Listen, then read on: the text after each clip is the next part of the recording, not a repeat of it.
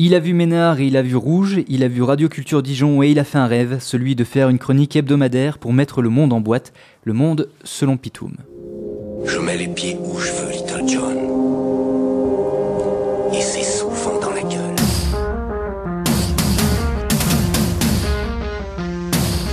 Adrien, né en 1989, tandis qu'au loin un mur tombait et qu'enfin on pouvait dire feu la guerre froide.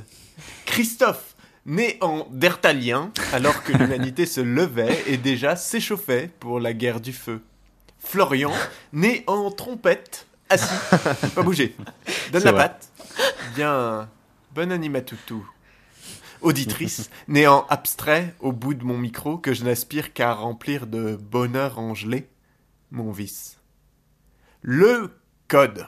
Ce mot qui peut désigner un ensemble de règles à suivre, mais aussi la combinaison magique pour décrypter un message illisible.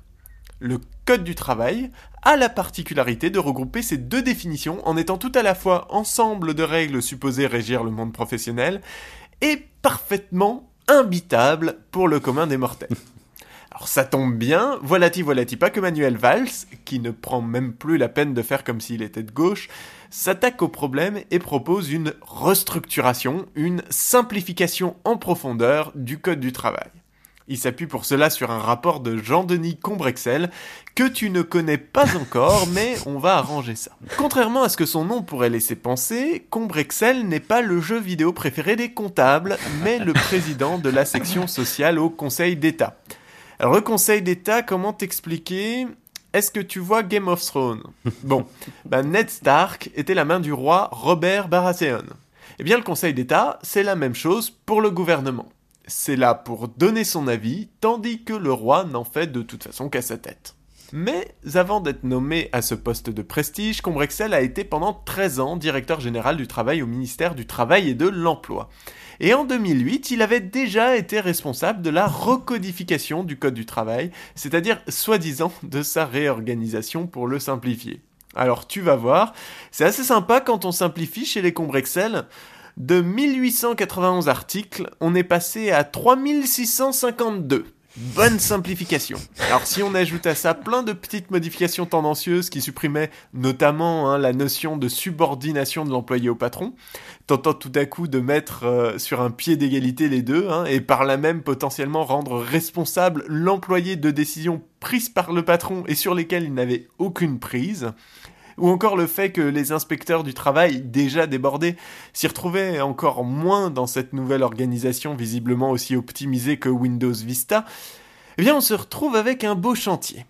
Et en 2015 alors? Eh bien en 2015, Combrexel range son bordel. Cette fois-ci, il taille dans le gras, hein, finit la réécriture, du passé faisons table marbre, le code du travail, ça casse les couilles, limitons au maximum et laissons chaque branche, chaque entreprise négocier ses conditions avec ses salariés. Parce que c'est exactement ce qu'il propose. Un code du travail aussi réduit que ma bite le soir où je me suis roulé cul nu dans la neige en plein hiver. Alors, euh, la bonne nouvelle, hein, c'est que clairement, tu peux enculer personne avec ça. Du coup, on pourrait se dire c'est pas mal. Non, c'est vrai. Mais la mauvaise nouvelle, c'est que ça laisse en fait une très grande place aux accords collectifs qui peuvent très rapidement virer au fils de non-consentants pour les employés.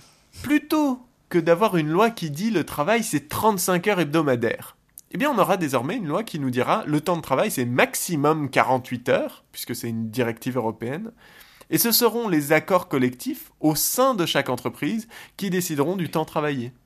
Ces accords seront issus de négociations entre patrons et employés, négociations qui ne sont bien entendu pas du tout déséquilibrées, hein, surtout pas en contexte de crise économique et de chômage massif. Partir du principe que ce qui est négocié est juste, c'est quand même occulter complètement les rapports de force qui jouent dans toutes les relations, hein, pas seulement professionnelles.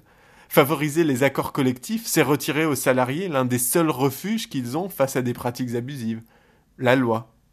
Alors que les inspecteurs du travail gèrent en moyenne plus de 8000 salariés chacun et n'arrivent déjà pas à faire correctement leur boulot, rendre majoritaire le recours aux accords locaux, c'est tisser une nébuleuse infinie de cas particuliers qui à terme sera encore plus absconce que le code tel qu'on le connaît aujourd'hui, avec l'impossibilité évidente de vérifier les agissements des uns et des autres.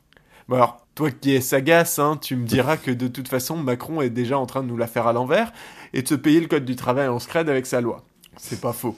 Libéralisation du travail le dimanche, euh, renvoi systématique à la négociation collective pour les mesures en faveur des employés, mais par contre, qui acte dans le texte les contreparties patronales comme les baisses de charges, hein, Combrexel ne fait que suivre une voie qu'on lui trace et qui fait le bonheur du MEDEF. Mais j'ai envie de te dire, c'est pas parce qu'ils nous cassent des œufs sur la tête qu'il faut leur laisser faire l'omelette sans rien dire. Je mets les pieds où je veux, Little John.